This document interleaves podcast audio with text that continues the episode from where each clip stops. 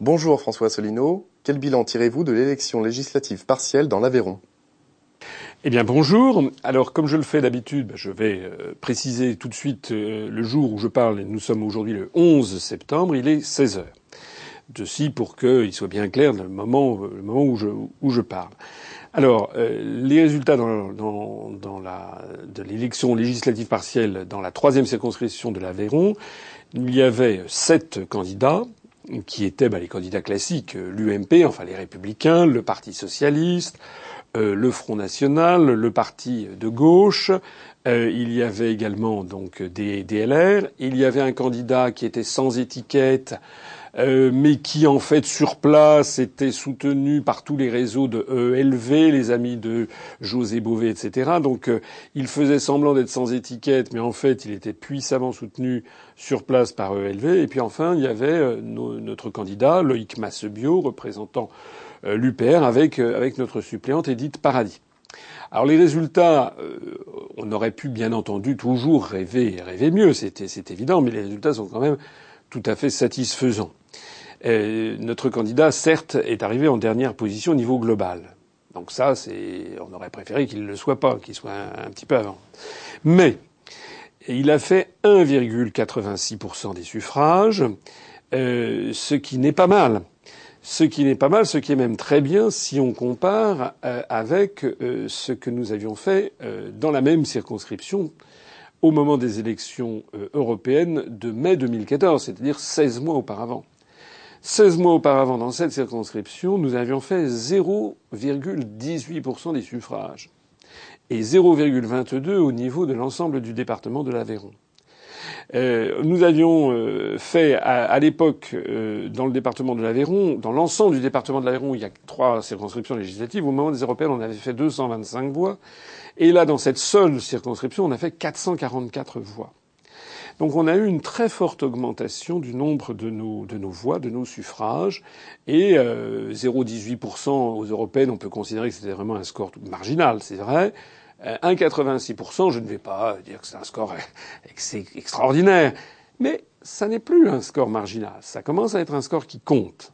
D'autant plus que si on veut bien prendre en compte le fait que les six autres candidats étaient des candidats émanant de partis politiques qui ont pignon sur, euh, sur médias, si j'ose dire, c'est-à-dire qui sont, dont il est question constamment dans les, dans les médias, et nous étions le seul parti politique à être présent sans être médiatisé. Alors, ce qui est intéressant également, c'est de noter que l'évolution qu'a connue euh, l'UPR euh, dans l'Aveyron, euh, qui est une évolution très positive, eh bien, les autres partis ne les ont pas forcément connues. Je note en particulier que le Front National, qui avait fait 18,8% des suffrages dans le département de l'Aveyron aux élections européennes de l'année dernière, dans cette élection a fait 15,35%.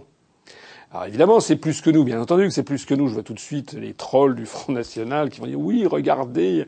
Euh, bien sûr que c'est plus que nous, mais je signale d'ailleurs aux trolls du Front National euh, que euh, si on divise le nombre de voix recueillies par le Front National sur le nombre de minutes où il est question de Madame Le Pen à, la télé, si on fait la même chose pour l'UPR, on a, on a des scores totalement différents. Comme nous ne passons jamais sur aucun des grands médias nationaux, eh bien, si on divise le nombre de voix obtenues par l'UPR sur le nombre de minutes dans ces grands médias nationaux, on obtient l'infini puisqu'on divise par zéro. Voilà. Ça veut donc dire que nous avons, malgré le verrouillage médiatique qui nous est opposé, nous grimpons.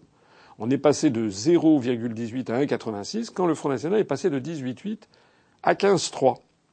D'ailleurs, c'est tellement vrai que nous avons, euh, au moment des européennes, on représentait le, le, nombre de suffrages que nous avions était de 1% des voix du Front National, il y a 16 mois, et cette fois-ci, nous avons représenté 12% des voix du Front National.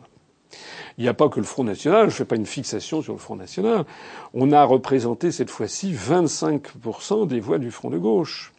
On a représenté, euh, par rapport à DLR euh, DLF de, M. Dupont-Aignan, euh, aux européennes dans l'Aveyron, on avait représenté 6% des voix de, de DLR. Et cette fois-ci, on a représenté 55% de leurs voix. Il y a d'ailleurs un proche de Dupont-Aignan qui euh, a justement envoyé un message Twitter pour reconnaître que nous avions fait un bon score. Un bon score, bien entendu, dans les conditions qui nous sont réservées, qui sont absolument scandaleuses et indignes de la démocratie. Scandaleuses d'ailleurs au point que nous avons saisi de nouveau le Conseil supérieur de l'audiovisuel, parce que cette fois-ci, nous avons maintenant beaucoup de matière à faire valoir pour obtenir que le CSA, nous, en tout cas c'est ce qu'on espère, euh, fasse respecter un minimum de principes d'équité et de démocratie. Je rappelle quand même que cette année, nous nous sommes présentés maintenant à 15 élections, 14 élections cantonales et sept élections, enfin, et une élection euh, législative partielle. Ça fait 15 scrutins. Sur ces 15 scrutins au cours de l'année 2015, il n'y en a qu'un seul dans le canton de Nice où on a fait moins de 1%, on a fait 0,8. Il y en a 11 où on a fait entre 1 et 2, il y en a deux où on a fait entre 2 et 3, et il y en a un on a fait plus de trois euh, dans le canton, un canton dans le territoire de Belfort. Actuellement, la moyenne du, nombre de suffrages que nous, enfin, du pourcentage que nous recueillons sur ces 15, ça, ça, a quand même une valeur statistique autrement plus intéressante qu'un sondage, puisque ça se situe dans euh, une dizaine de régions différentes, dans des conditions très différentes d'électorat on peut dire qu'actuellement, en moyenne, on représente à peu près entre 1,5 et 1,8% de l'électorat. C'est quand même un tour de force. Un tour de force par rapport à un parti qui n'est médiatisé nulle part. Donc on a saisi le Conseil supérieur de l'audiovisuel. Je tiendrai d'ailleurs informer nos adhérents, nos sympathisants et tous ceux qui nous suivent des réponses très précises que nous avons, ou peu précises que le CSA voudra bien faire ou ne pas faire euh, aux questions qui, elles, sont extrêmement circonstanciées que je viens d'adresser à M. Olivier Schramek, le président du Conseil supérieur de l'audiovisuel, où notamment nous lui demandons solennellement euh, que désormais, pour les élections régionales qui arrivent, nous ayons un accès qui soit conforme à ce que nous représentons, c'est-à-dire, et je, je, conclurai par là, je rappelle par exemple qu'aux élections, euh, aux élections euh, départementales comme aux élections à l'élection de l'Aveyron, eh il y a des partis comme le NPA qui ne s'est présenté nulle part. Il n'en est pas capable. Il, n'a pas pu présenter de candidat ou de liste autonome. Pareil, euh, à cette élection de l'Aveyron, il n'y avait pas nos citoyens, il n'y avait pas Nouvelle Donne, il n'y avait pas l'UDI, il n'y avait pas le MoDem, il n'y avait pas non plus euh, ces euh, d'autres ces petits mouvements comme Force Vie, le Parti du vote blanc, le Parti, etc. Tous ces mouvements qui ne sont pas matériellement capables de se présenter à toutes ces élections. Quel bilan faites-vous de la scène politique française en cette rentrée C'est qu'elle en parlait justement, je, viens de le dire à l'instant, c'est-à-dire que les autres mouvements politiques, il y en a beaucoup, qui ne sont pas capables de faire ce que nous faisons. Et on va peut-être d'ailleurs parler dans un instant des, régionales, j'y revenir, là, aussi, euh, la comparaison saute aux yeux. Bah, enfin, j'en parlais plaisamment dans, lors de dernier entretien d'actualité sur ce qui arrivait à EELV. La grande affaire, c'était le 27 août dernier de mémoire, c'est qu'il y avait un, ce, ce, ce, ce, très célèbre monsieur de Rugy, dont personne n'avait jamais entendu parler, euh, qui, était, qui avait quitté EELV. Alors d'un seul coup, toutes les gazettes, toutes les radios, toutes les télés, tout le monde était mobilisé sur le départ de monsieur de, de Rugy. Bon, maintenant tout le monde s'en fout. Bon. Euh, mais euh, et je, je, rappelais au passage que nous, nous n'avons jamais eu le quart du centième, du millième, du millionième de cette couverture de presse, alors que nous avons au moins deux fois ou deux fois et demi plus d'adhérents que EELV, que notre mouvement se développe à toute allure. Alors il y a eu ensuite une grande affaire, ça a été le départ de Monsieur Placé. Euh, Monsieur Placé, euh, Jean-Vincent Placé, qui, qui, est parti à son tour, qui a suivi Monsieur de, de Rugy. Monsieur Placé euh, s'est déplacé, si j'ose dire, euh, il, a, il a quitté. Bon, c'est en, gros, en gros et en détail, ELV est, à peu près, euh, est à peu près sur, euh, au, bord de, de fermer boutique. C'est pas le seul. On a appris ces, ces jours-ci, c'était hier. J'avoue que ça, le sourire m'est venu aux lèvres, que l'UDI, l'UDI qui avait été lancé par M. Borloo et qui maintenant est présidé par le très célèbre M. Lagarde, à ne pas confondre avec Christine, euh, eh bien, l'UDI, paraît-il, est au bord du dépôt de bilan. Voilà. On a appris dans la presse qu'ils sont en, en, cessation de paiement, qu'ils ont des découvertes inimaginables, que monsieur, que M. Borloo et, M. Yves Gégaud avaient fait la, la, bamboula, la fiesta avec, avec les, les, les, fonds. Je ne sais pas d'ailleurs d'où venaient les fonds. Parce qu'on a appris par la même occasion qu'en gros, ils ont à peine plus d'adhérents que nous, si j'ai bien compris. Euh, ils en ont un petit peu plus, faut reconnaître la chose, mais enfin, de ce qu'on croit savoir. Mais alors j'ai découvert dans la presse cette chose assez extraordinaire, c'est que, paraît-il, ils ont un, siège social à Paris intramuros sur rien moins que trois étages dans un bel immeuble qui, paraît-il, c'est pas très loin de, de l'immeuble où siègent le, les républicains, l'ex-UMP. Alors paraît-il que ce siège coûte 300 000 euros. Enfin voilà, c'est des sommes mirobolantes. Euh, moi, je rappelle que nous, à l'UPR, nous, nous avons un, un, siège. On, a pu s'offrir un siège en, location, bien entendu, euh, dans Paris Intramuros. Euh, mais nous, euh, c'est, ça fait, ça fait, ça fait 50 mètres carrés sur deux étages, dont un étage en sous-sol. Voilà. on en est d'ailleurs très satisfait. C'est tout à fait satisfaisant. Dépenser plus serait du gaspillage scandaleux. de, l'argent économisé que les, nos donateurs et, nos adhérents ont bien voulu nous donner. Ça n'est semble-t-il pas le souci de l'UDI qui jette l'argent par les fenêtres. Il est vrai que l'UDI reçoit de l'argent de l'État, euh, à ce que nous, nous, ne recevons pas. enfin, c'est quand même assez réjouissant de voir que l'UDI, qui passe son temps à être bah, plus européen que moi tu meurs, et à donner des leçons euh, sur le fait que l'État est dispendieux, qu'il faut absolument réduire les déficits, l'UDI fait faillite. Je trouve ça quand même assez, assez savoureux. Et puis dans ce chamboule tout euh, aussi, je dirais un mot. La dernière fois, j'avais parlé du, Parti socialiste qui employait des, des travailleurs détachés.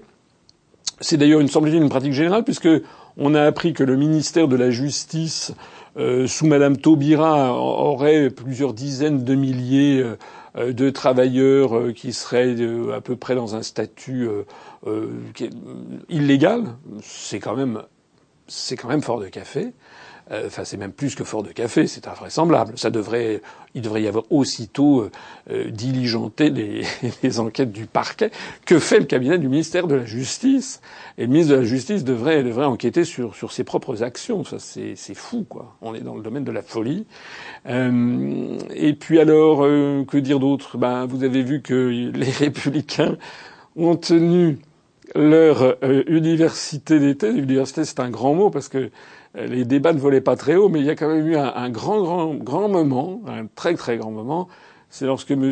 Nicolas Sarkozy, en fronçant le sourcil comme ça, avec des airs de, des airs de matamor sortis, sorti du, on dirait le capitaine Fracasse de Théophile Gautier, il est là, c'est un homme qui, bon, alors il nous fait le cinéma habituel et puis il a dit que la France était toujours du côté des opprimés et que la France avait toujours, toujours soutenu euh, les dictateurs. Voilà alors c'est évidemment, euh, je crois qu'ils auraient mieux fait de pas faire leur université parce que finalement le grand public retiendra en définitive cette cette saillie, si j'ose dire. Enfin, certains disent un lapsus. Euh, bon, euh, enfin, ça prouve en tout cas que Monsieur Monsieur Sarkozy est semble-t-il un, peu fatigué. voilà, comme vous le savez, les lapsus parfois trahissent beaucoup de pensées et d'arrière et d'arrière-pensée. Voilà, un mot pour clore ça, le Front National, ce cher Front National, moi j'ai suivi les démêlés, euh, comment dirais-je, euh, c'est picrocolin euh, du père et de la fille. Alors il y a le il y a Monsieur, Le Pen qui est allé, qui est allé rôder du côté de la Canebière. Il y a la fille qui a dit qu'elle ne voulait pas le voir. Monsieur Le Pen qui a réuni les journalistes pour dire qu'il allait créer le rassemblement bleu, blanc, rouge. À ce moment-là, il y a Monsieur Dupont-Aignan euh, qui s'est rappelé au bon souvenir des médias où il a table ouverte lui aussi pour expliquer que mais non, mais non, c'était lui qui avait déposé le rassemblement bleu, blanc, rouge. Que, enfin bon, euh, voilà. Euh, au total. Bah, au total, euh, ça veut dire que de, toute cette classe politique française, euh, il ne restera bientôt plus, plus grand chose. Euh, face à face à tout ça, nous nous sommes en très très très forte croissance. C'est un peu lassant peut-être. J'imagine que c'est très irritant pour nos adversaires qui m'écoutent de l'entendre, mais malheureusement pour eux et heureusement pour nous, eh bien nous avons une très forte croissance en ce moment. C'est plus fort que jamais. On a à peu près 12 à 15 adhésions par jour euh, depuis le début du mois de septembre, et je ne parle même pas de la collecte pour les élections euh, pour les élections euh, régionales. L'UPR entame cette rentrée 2015 sur les chapeaux de roue, et c'est très bien ainsi. Où en est la préparation des élections régionales?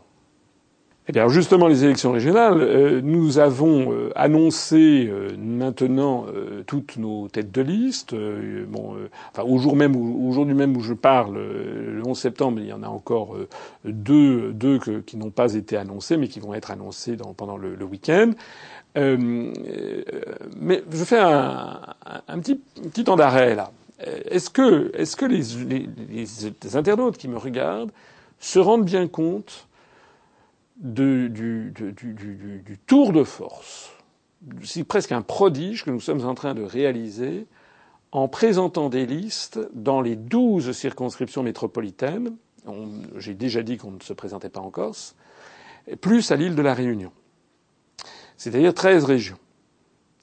Pour que les gens comprennent bien ce que ça signifie, j'ai fait le compte, ça veut dire que nous allons présenter 1949 candidats moitié hommes et moitié femmes, hein, c'est-à-dire presque 2000, presque 1000 hommes et presque 1000 femmes, qui vont se présenter sous les couleurs de l'UPR et uniquement nous, hein, et, donc notre mouvement politique, pas dans des alliances hein, comme maintenant les voitures balais de la gauche, là où vous avez le PS, le NPA, le Front de gauche, le Nouvelle Donne, Ancienne Donne, et nous on est l'UPR, eh bien on présente 1949 candidats c'est considérable.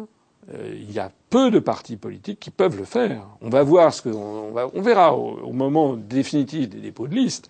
Mais je pense qu'il n'y a pas plus de cinq, six ou sept autres partis en France qui sont capables, peut-être à mon avis pas plus de six autres partis en France qui sont capables de faire la même chose. Donc euh, les partis dont, j'ai grené le nom déjà tout à l'heure, euh, dont on m'a parlé au CSA, Nouvelle Donne ou Citoyens, qui eux ont eu droit à toute à, table ouverte dans les médias, mais également Force Vie de Madame Boutin, le Parti royaliste, le Parti du vote blanc, euh, le, le, le, NPA, le lutte ouvrière, etc. Mais l'UDI, le MoDem et tous ces partis ne sont pas en mesure d'aligner 1949 candidats. Alors c'est pour nous c'est tout à fait important, c'est tout à fait stratégique. D'abord parce qu'il va y avoir moins de listes dans chacune des régions, et que je pense que nous allons faire des meilleurs scores qu'aux européennes de, de, mai, 2000, de mai 2000, 2014. Euh, je, je compte qu'on fasse un vrai bond en avant lors de ces régionales, et je le sens un peu partout, euh, en Ile-de-France, il y a des gens de plus en plus qui se, qui se manifestent. On a vraiment un afflux considérable d'adhésions et des dons, puisqu'on a lancé une collecte qui marche très bien. On a maintenant euh, dépassé hier, nous avons dépassé les 25% de l'objectif que nous nous étions fixés. Donc on a plus du quart qu'on a ramassé en six semaines, dont quatre semaines du mois d'août. Donc ça nous donne bon espoir d'arriver à boucler à boucler cette collecte pour la fin décembre. Donc euh, on est on est dans les clous, si j'ose dire. Et les médias vont bien être obligés de constater qu'il y a euh, six ou sept partis en France qui peuvent se présenter partout, dont l'UPR. Or, sur ces six ou sept ou huit partis qui le feront, il y en aura six ou sept qui seront ultra médiatisés, et il y en a un qui ne l'est jamais, dont il n'est jamais question, c'est l'UPR. Voilà. Donc tout ça est très bon pour nous. Ça fait penser, vous savez, je crois que c'était Paul Desroulettes qui disait à la fin du XIXe siècle, s'agissant de l'Alsace-Lorraine, euh, pensons-y toujours, n'en parlons jamais. On a l'impression que c'est un petit peu ça, on a l'impression que dans les médias, euh, pensons toujours à l'UPR, mais n'en parlons jamais. On sait de sources sûres que de plus en plus, d'ailleurs, de journalistes sont en train de nous regarder avec euh, le plus grand intérêt. Ce qui est très intéressant de noter, je l'ai pas dit tout à l'heure, mais j'y reviens, c'est qu'on a une, on a le sentiment que les choses bougent. Euh, il y a une région notamment où nous fondons beaucoup d'espoir, c'est à l'île de la Réunion. On avait déjà fait un très bon score pour les européennes. Cette fois-ci, euh, ça commence très très bien. Euh, on a notre candidat David Apadou et son équipe arrivent à passer, semble-t-il, assez régulièrement maintenant sur RTL Réunion. ça nous donne de bons espoirs de faire un bon score à l'île de la Réunion, comme dans les autres régions, mais peut-être encore plus à, la Réunion que dans les régions métropolitaines. En tout cas, on va tous se mobiliser et je sens je faisais hier une, réunion publique à, à, dans le Val d'Oise. Il y avait déjà quand même un, enthousiasme des troupes qui faisait plaisir à voir et qui donne à penser que nous allons tous mener une très belle campagne pour ces régionales du 6 décembre 2015. Que pensez-vous du sondage indiquant que, selon 50% des Français, Christine Lagarde ferait une bonne présidente de la République oui, alors j'ai vu ça. Alors s'il y a vraiment quelqu'un qui, euh, qui n'est pas surpris par cette annonce, c'est quand même bien moi. Euh, on a maintenant un, outil formidable qui s'appelle Internet. Et Internet, euh, eh bien, je conseille à tous les, auditeurs de se reporter à, une vidéo qui avait été enregistrée. J'ai donné un entretien. C'était à l'école polytechnique. C'était en avril 2013, c'est-à-dire il y a deux ans et demi quand même. Et qu'est-ce que j'avais dit dans cet entretien où justement on parlait de la préparation des présidentielles de 2017 J'avais dit que bon, les médias feraient mousser. Alors je parlais de Copé à l'époque.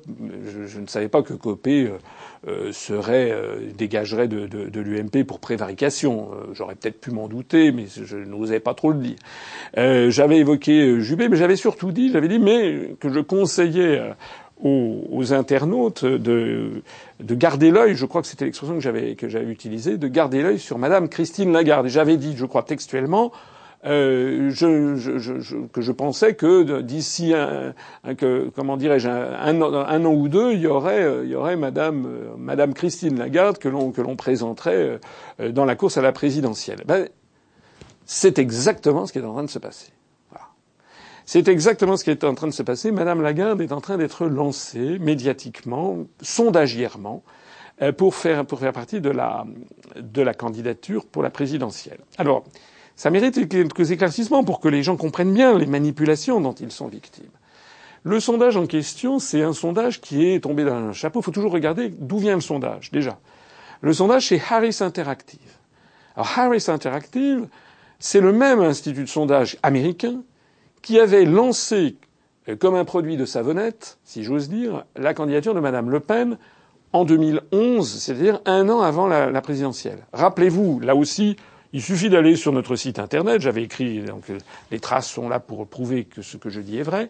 J'avais expliqué, il y avait eu deux sondages qui avaient été de mémoire, c'était le 5 et le 7 mars 2011, où euh, Harris Interactive expliquait que Mme Le Pen ferait 23, je crois, des voix au premier tour de la présidentielle et qu'elle arriverait première euh, pour, pour, le deuxième tour face à M. Strauss-Kahn.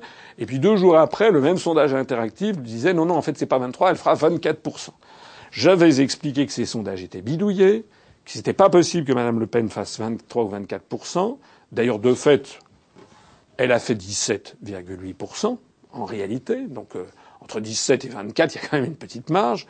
Et, j'avais expliqué que ces sondages, l'objectif était de faire élire M. Strauss-Kahn pour qu'il y ait un deuxième tour, Mme Le Pen, M. Strauss-Kahn, et que M. Strauss-Kahn soit élu dans un fauteuil.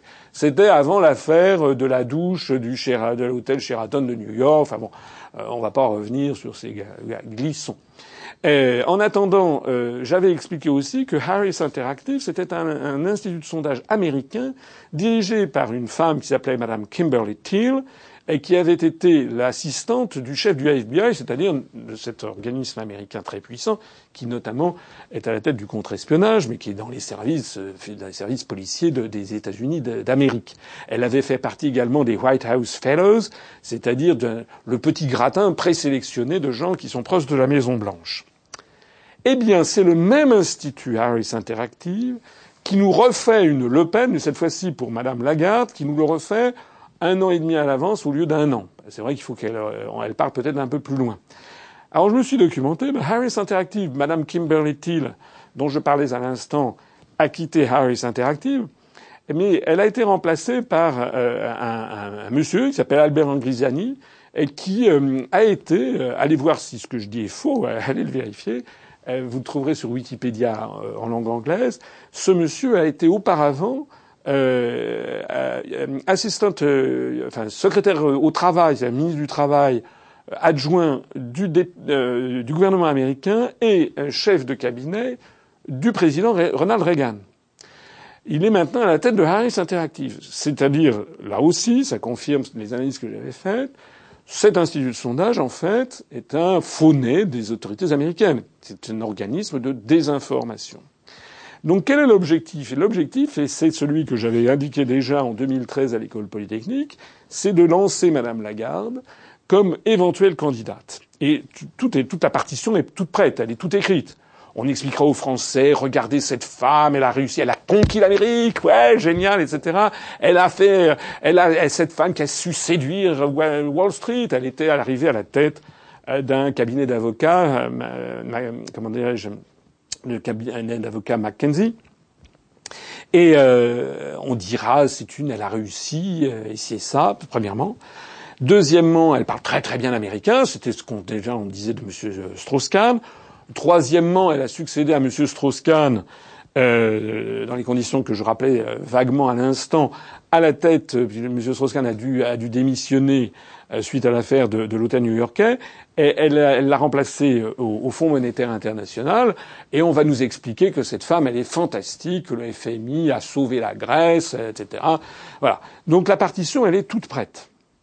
Ce que je crois profondément, c'est que euh, l'oligarchie qui a mis la France sous sa coupe, notre pays n'est plus un pays indépendant et souverain. Nous sommes devenus maintenant une colonie américaine dirigée pas uniquement par le gouvernement américain, mais dirigée par toute une oligarchie. Cette oligarchie veut avoir plusieurs fers au feu. Voilà. Ils ont toujours ça. Hein. Euh, on l'a vu lorsque Strauss-Kahn a été évincé. Bon, mais il a fallu, ils avaient quand même, ils ont sorti Hollande, euh, voilà.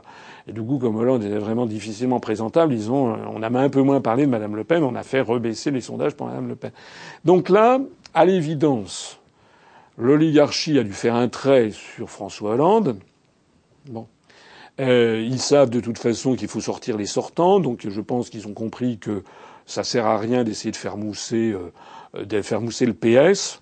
Ils ont dû faire un trait à la fois sur François Hollande et sur Manuel Valls. En revanche, ils chouchoutent M. Macron. Euh, M. Macron, mais pas pour 2017. M. Macron, ça, ça sera dans leur esprit. Hein. Pour 2022 ou 2027, on nous présente M. Macron, on nous fait des portraits en pied. J'ai vu un sondage aussi qui disait que les Français raffolaient de M. Macron. Enfin, je sais pas, demandez autour de vous si euh, vous avez beaucoup de gens autour de vous qui trouvent que, le ministre actuel des, Finances est un type fantastique et qui fait une politique formidable. Moi, j'ai surtout vu qu'il se fait rouler dans la farine comme un bleu au moment de l'affaire de l'aéroport euh, de l'aéroport de Toulouse, euh, dont il a vendu la gestion à des escrocs qui sont partis sans laisser d'adresse. Enfin, bon, bref, M. Macron, il applique tout simplement les directives euh, européenne. Euh, donc pour le PS, ça ne sera pas 2017. Je pense que l'oligarchie veut donc a prévu une, alternance, fera donc tout pour que ce soit le candidat de l'UMP qui arrive au pouvoir et enfin des républicains. Je pense, je me hasarde, mais je pense que la candidature euh, Sarkozy est pour rire. Je pense qu'il y a déjà un scénario hollywoodien qui a été prévu, concocté, avec Sarkozy qui sert de bout en train, comme on disait jadis, euh, et puis qu'il y aura d'un seul coup un truc sensationnel, totalement imprévu, alors que tout ça est prévu de longue date, totalement imprévu, on nous sortira d'un chapeau Monsieur Juppé ou Madame Lagarde. Voilà. Et je pense qu'actuellement, dans les coulisses, euh, on doit s'interroger est-ce qu'il vaut mieux mettre Monsieur Juppé, Monsieur Juppé il a le côté, c'est un ancien chiracien, donc il y a des gens qui peuvent se laisser prendre au piège. Mais M. Juppé, euh, M. Juppé n'a absolument rien de gaulliste. M. Juppé n'est même plus chiracien. M. Juppé, sur toutes les prises de position qu'il a prises, notamment en matière géopolitique, économique et sociale, c'est exactement un clone de M. Sarkozy et de M. Hollande. Euh, ou alors, euh, mais ça c'est vrai que M. Juppé peut, peut drainer à lui des, des anciens RPR nostalgiques qui tomberaient dans le panneau. Ou alors, l'autre hypothèse, c'est Madame Lagarde, et on dira, mais oui, alors non seulement elle a su séduire les États-Unis, je vois ici les couvertures de Paris Match, euh, ou alors, euh, et on dira que c'est une financière hors pair, et puis on dira surtout, c'est une femme. Et on nous fera le coup, est-ce que, qu'est-ce que vous pensez que d'avoir une femme à, à l'Élysée? C'est-à-dire qu'au lieu de parler du fond des sujets, on parlera de choses qui sont finalement tout à fait accessoires. Les États-Unis sont d'ailleurs champions en la matière. Hein. Au moment de l'élection d'Obama, le débat aux États-Unis avait, avait s'était focalisé sur un noir à la Maison Blanche, etc. Bon, maintenant le noir à la Maison Blanche, ça y est, c'est fait. Donc euh, aux États-Unis, c'est maintenant justement une femme. Est-ce qu'une femme à la Maison Blanche, c'est Madame Clinton? Il n'est pas du tout exclu qu'on nous refasse le coup. Voilà ce que je pense de ce sondage Harris Interactive, qui est le, à mon avis, la mise en orbite d'une stratégie euh, alternative, soit Juppé, soit Madame Lagarde, les deux faire au feu en fonction, on verra ce que dira l'opinion euh, sur ces sur ces questions. Moi, si j'ai un conseil à donner aux gens qui me font confiance, qui m'écoutent, d'abord je leur dis d'aller revoir ce que j'ai dit et ce que j'ai écrit. Hein, c'est comme pour l'affaire Tsipras. Euh, voilà, c'est comme sur euh, beaucoup de choses. Allez revoir et allez réécouter ce que j'ai dit et ce que j'ai écrit. Voilà, parce qu'on juge de la vérité euh, d'une analyse, de la pertinence d'une analyse, en revoyant ce que on a pu dire il y a deux ans, il y a trois ans, c'est exactement ce que je. Vous constaterez que j'avais exactement prévu ce qui se passe, et donc ceci m'amène à vous dire ne faites pas confiance à ces sondages, ne faites surtout pas confiance à tous les médias qui veulent vous, vous vendre M. Juppé ou Mme Lagarde. Renseignez-vous, ressaisissez-vous, comprenez que il y a les, solutions que l'on vous propose dans les grands médias sont de fausses solutions. Renseignez-vous et renseignez-vous sur l'UPR et si possible, vous vous rendrez compte que la solution n'est pas celle que l'on vous présente, c'est chez nous que ça se passe. Que pensez-vous de l'évolution de la crise des migrants? Alors j'en avais parlé de la crise des migrants le 27 août, ça, ça commençait, ça prend une ampleur qui est désormais considérable. Alors je redis ce que j'avais dit, euh, c'est un sujet quand même très très très d'abord très délicat. C'est un sujet très très délicat puisqu'il y a quand même derrière des, des drames humains vraiment euh, sans nom, des drames humains épouvantables avec des milliers, des dizaines de milliers de personnes qui sont derrière. Donc la toute première chose que je dis, c'est ça. Et nous devons, en toute chose, il ne faut jamais se laisser guider euh, par l'émotionnel, ni en, dans un sens ni dans l'autre. Donc, euh, il ne faut jamais oublier que ce sont des êtres humains et donc qui nécessitent toute notre compassion. Donc la première chose, c'est que les, les, les, propos, les rodomontades, yaka, faucon, on va les rejeter à la mer, etc. Euh, ça, c'est, euh, en tout cas, c'est pas mon genre. Ce n'est pas le genre de, de l'UPR. Donc ces gens qui arrivent, eh bien, il faut bien, il faut bien les, il faut bien les, les accueillir. Mais il ne faut pas se laisser entraîner dans l'émotionnel dans l'autre sens. Euh, l'hypermédiatisation d'une photo atroce d'un petit, petit garçon qui est de me trouver mort sur une plage, moi, me laisse extrêmement perplexe et me laisse un, un goût très, euh, très, très détestable dans la bouche. Euh, parce que des photos atroces de petits enfants martyrisés, il y en a des centaines de milliers sur Internet, et bien pire que celles qu'on nous a montrées. Allez voir, enfin allez voir. Je ne sais pas si je dois dire ça, mais ceux, qui le souhaitent peuvent se renseigner et aller regarder les photos de, de villageois, d'enfants, de petits garçons, de petites filles complètement détruits, déchiquetés euh, en Afghanistan, en Irak, par les troupes occidentales. Et pourquoi d'un seul coup on n'a jamais vu ces photos épouvantables, bien plus épouvantables encore que celles qu'on nous a montrées, de ce petit garçon trouvé mort sur une plage? Pourquoi ces photos d'enfants déchiquetés par les bombardements de la coalition de l'OTAN en Afghanistan ou en Irak, pourquoi on ne nous les montre pas? Donc, ceci donne à penser, et c'est odieux, que nous avons affaire à un gigantesque, une gigantesque opération médiatique, un montage médiatique qui d'ailleurs se fait avec euh, la quasi-approbation des gouvernements européens. Tout se passe comme si il avait été décidé d'avoir une politique en la matière pour avoir une espèce de volonté de, je sais pas, de, de, mettre l'Europe euh, devant, euh, devant une crise prétendument ingérable et que, postulant d'ailleurs au passage euh, l'incapacité des, des, pays à, à, avoir une politique autre que de recevoir tout, tout ce flot de réfugiés. Il y a beaucoup de questions et il y a eu un internaute qui m'a dit qu'il était étonné que je pose des questions. Mais c'est normal qu'on pose des questions. Moi, je ne suis pas aux affaires. Je rappelle d'ailleurs au passage qu'à l'Assemblée nationale, normalement, il y a une séance dite de questions au gouvernement, où les députés, normalement, devraient poser des questions au gouvernement. Euh, pourquoi est-ce qu'il n'est pas prévu? Pourquoi est-ce qu'il y aurait des quotas entre les pays de l'Union européenne? Comme si l'Union européenne était euh, l'accusée, euh, celle qui devait être de toute façon celle qui devait recevoir les réfugiés. Moi, je considère que ce genre de problème doit être traité au niveau de l'Organisation des Nations Unies.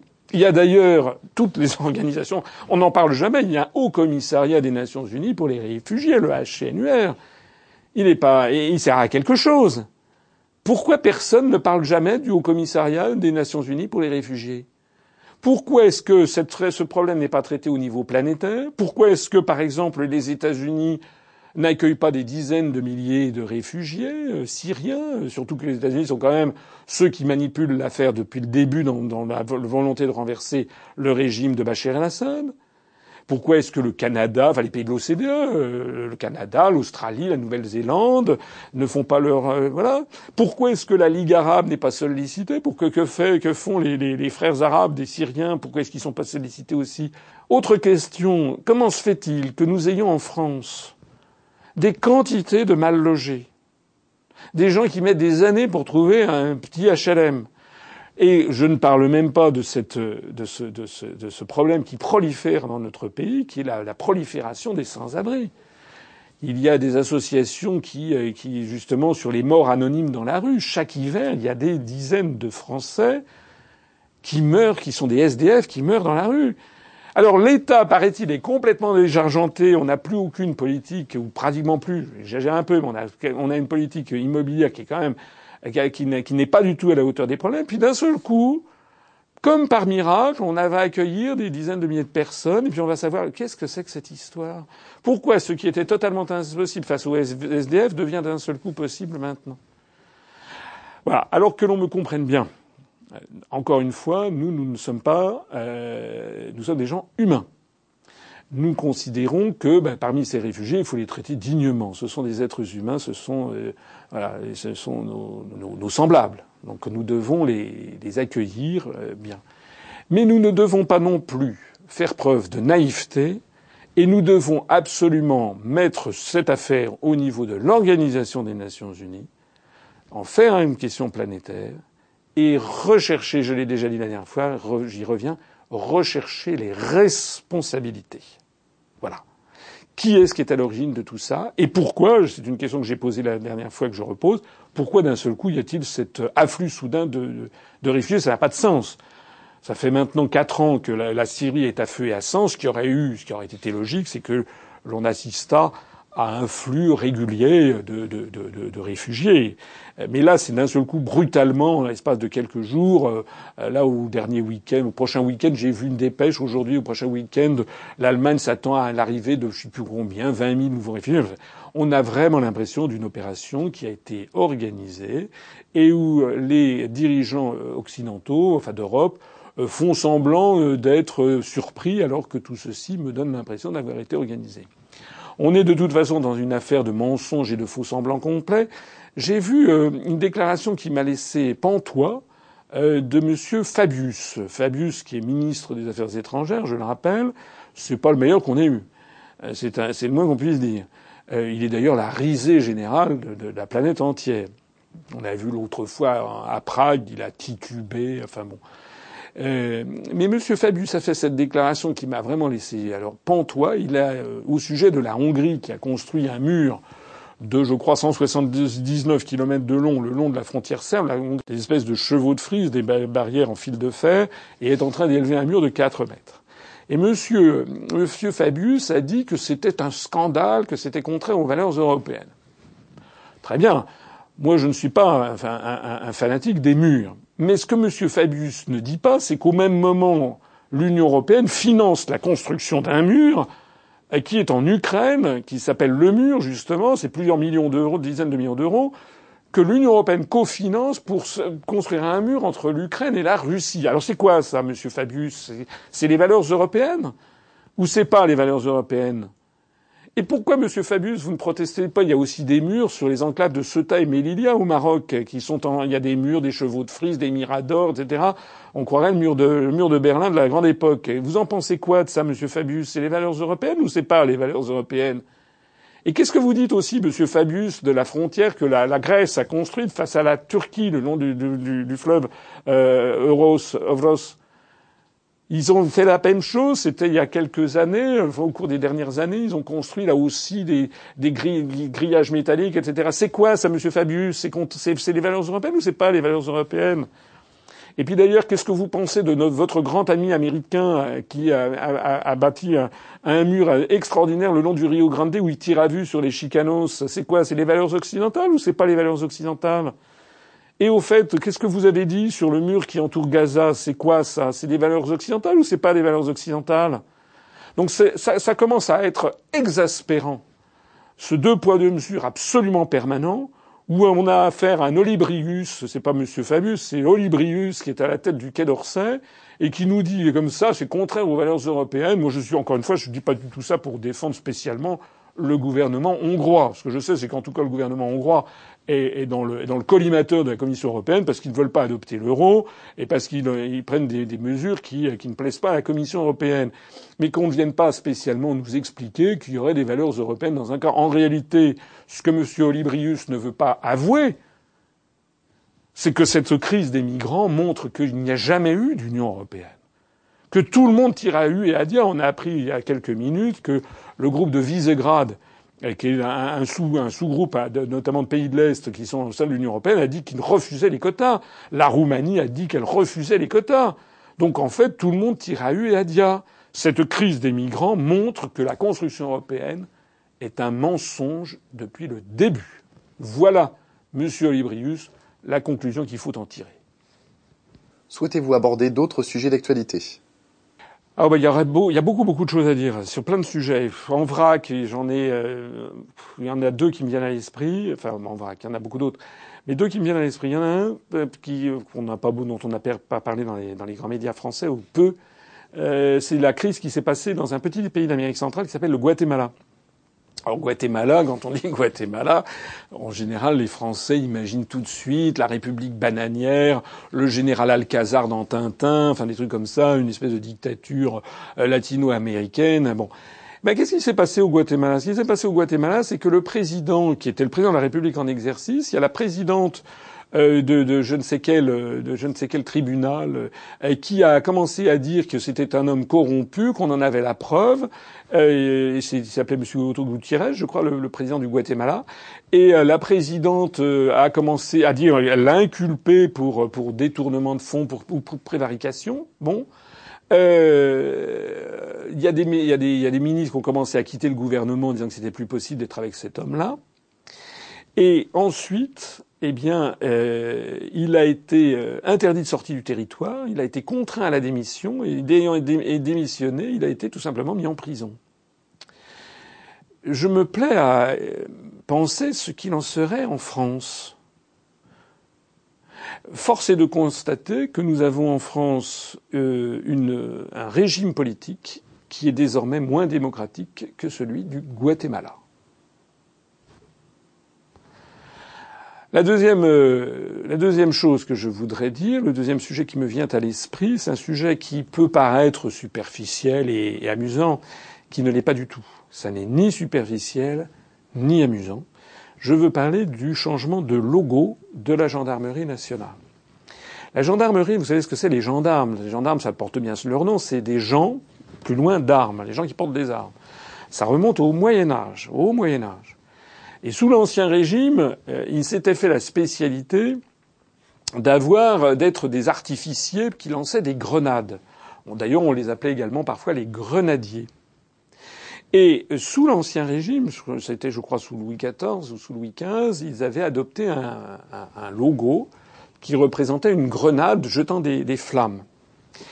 Et euh, après la Révolution française, enfin au moment de la Révolution française, ce logo avait été repris et tout avait été chamboulé, mais enfin un certain nombre d'armes avaient été maintenues, leur nom parfois avait été changé, mais la gendarmerie, qui avait été en, 1791, avait repris le logo euh, sous une autre forme de cette, de cette euh, grenade explosant. Bon. Ce logo avait traversé donc les siècles, j'allais presque dire les millénaires, ça aurait été exagéré, mais dis-moi, c'est un, le logo que la gendarmerie nationale avait encore de nos jours était un logo qui représentait une grenade avec des flammes et qui était un logo euh, qui remontait, qui avait au moins 200, 300 ans d'âge. Bon. D'un seul coup, ce logo, qui était d'ailleurs barré de bleu, blanc, rouge, il a été décidé, mais par Dieu sait par qui, comme si c'était le, comme si c'était la priorité des priorités, mais les Français n'ont rien demandé en la matière. D'un seul coup, ce logo a été changé, remplacé par une horreur. Enfin, tout le monde l'a vu, c'est d'une mocheté extraordinaire. C'est même plus que moche. C'est un logo, enfin n'importe qui qui a fait, pourtant je, moi je ne suis pas du tout un expert, c'est le moins qu'on puisse dire, enfin n'importe qui qui a un tout petit peu le sens de l'esthétique ou le sens de la, de, de, de, de comment dirais-je, de la psychologie humaine, c'est un logo inquiétant qui ressemble à une faux. On dirait la faux de la grande faucheuse, vous savez, de la mort qui passe pour, pour voilà, ou éventuellement d'un crochet pour, pour, pour d'un crochet de, de, de boucherie. C'est inimaginable.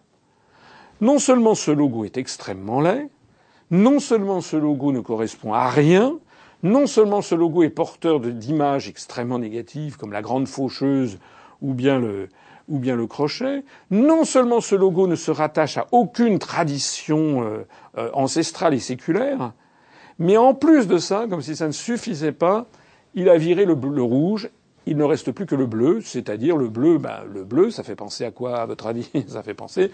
Euh, c'est d'ailleurs un bleu un petit peu métallique de type américain. Enfin, ça ne peut faire penser qu'au drapeau euh, européen ou au bleu du drapeau américain. Alors, euh, c'est très grave. Ça paraît un détail, mais c'est très grave. C'est très grave parce qu'on voit bien qu'il y a une volonté délibérée, insidieuse. La tactique du salami, vous savez, tranche par tranche tranche par tranche, on retire au peuple français tous ces éléments de repérage dans l'univers.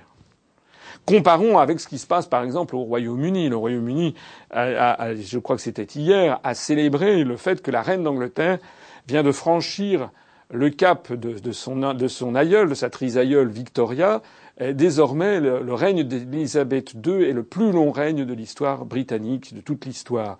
Elle a dépassé la longueur du règne de, Victoria. Au Royaume-Uni, on cultive justement le, respect sacro-saint des traditions, des choses qui parfois remontent au, euh, au XIIe siècle, sont toujours conservées en l'état. Et on fait pareil au Japon, on fait pareil dans beaucoup de pays, et même dans des pays neufs comme les, enfin relativement nouveaux comme les États-Unis, il y a quand même une des traditions. On parle toujours le premier amendement, le deuxième amendement. La Constitution n'a jamais changé aux États-Unis depuis 1776. Ça permet aux populations de tous ces pays de se repérer, d'avoir des points de repère, d'être sur des choses solides. En France, tout est fait pour que dans tous les domaines, j'ai eu l'occasion de l'expliquer dans une conférence, euh, c'était sur la tromperie universelle, où je montrais comment insidieusement on avait volé aux Français leur euh, identité, j'allais dire en termes philatéliques, avec le timbre utilisé euh, sur les lettres. Hein, jadis, c'était République française avec Marianne. Et puis j'ai montré comment tranche par tranche, République française avait disparu, était remplacée par, par le simple mot France. Comment la Marianne en question était devenue progressivement, avait perdu sa cocarde. Et puis comme d'un seul coup, on avait vu apparaître euh, des, des, étoiles sur la Marianne. Et puis maintenant, la dernière trouvaille de Monsieur, de Monsieur Hollande, c'est que la Marianne, ça soit en fait une des fémènes, vous savez, une de ces femmes financées par Georges Soros pour aller euh, faire des actions euh, scandaleuse dans, dans, les églises orthodoxes ou à Notre-Dame de Paris. C'est-à-dire vraiment c'est avilir systématiquement le, le pays. Euh, on a vu également, j'avais eu l'occasion de m'exprimer sur l'affaire de, des sculptures scandaleuses qui avaient été mises place Vendôme ou, ou à Versailles. Eh bien, c'est dans cette même ligne que s'inscrit cette affaire du logo de la gendarmerie. Il s'agit que progressivement on retire aux Français tout ce qui faisait leur environnement familial auquel ils étaient habitués, parce que dans les campagnes, ben, le gendarme c'est important, la gendarmerie c'est bleu, blanc, rouge. Voilà. Maintenant c'est une faucheuse de couleur bleue américaine. Merci pour le symbole. Lorsque nous nous serons arrivés au pouvoir, je porterai un soin très vigilant à ce que l'on rétablisse les grands symboles de la République française et en particulier on revienne aux symboles, au logo traditionnel de la gendarmerie nationale. Un dernier mot sur l'université. L'université de, de, se passe bien, ça se passe très bien. On a d'ores et déjà plus de 200 personnes qui se sont inscrites, euh, ce qui est beaucoup, ce qui laisse augurer un beau succès de cette université qui se tiendra dans 15 jours. Euh, j'en profite, euh, c'est d'autant mieux que l'on n'a pas encore fait de, de, rappel d'ailleurs, j'en profite pour dire et confirmer que ça va être tout à fait intéressant. Je signale que pour la table ronde sur la Russie, nous avons eu la confirmation notamment de la présence de M. Kowalski, qui est le numéro 2 de l'ambassade de Russie en France, rien moins, c'est-à-dire le conseiller politique de l'ambassadeur. Nous avons eu également la confirmation d'un chercheur qui, viendra. Il y aura également des, des, des, des peut-être un industriel travaillant avec la Russie. S'agissant de la table ronde sur euh, le, monde rural, nous aurons euh, des agriculteurs, des maires de petits villages qui viendront et on parlera de tout ça. Et puis il y aura bien entendu aussi des séances et des ateliers de formation ou d'information sur la préparation des élections régionales on aura l'occasion d'en reparler.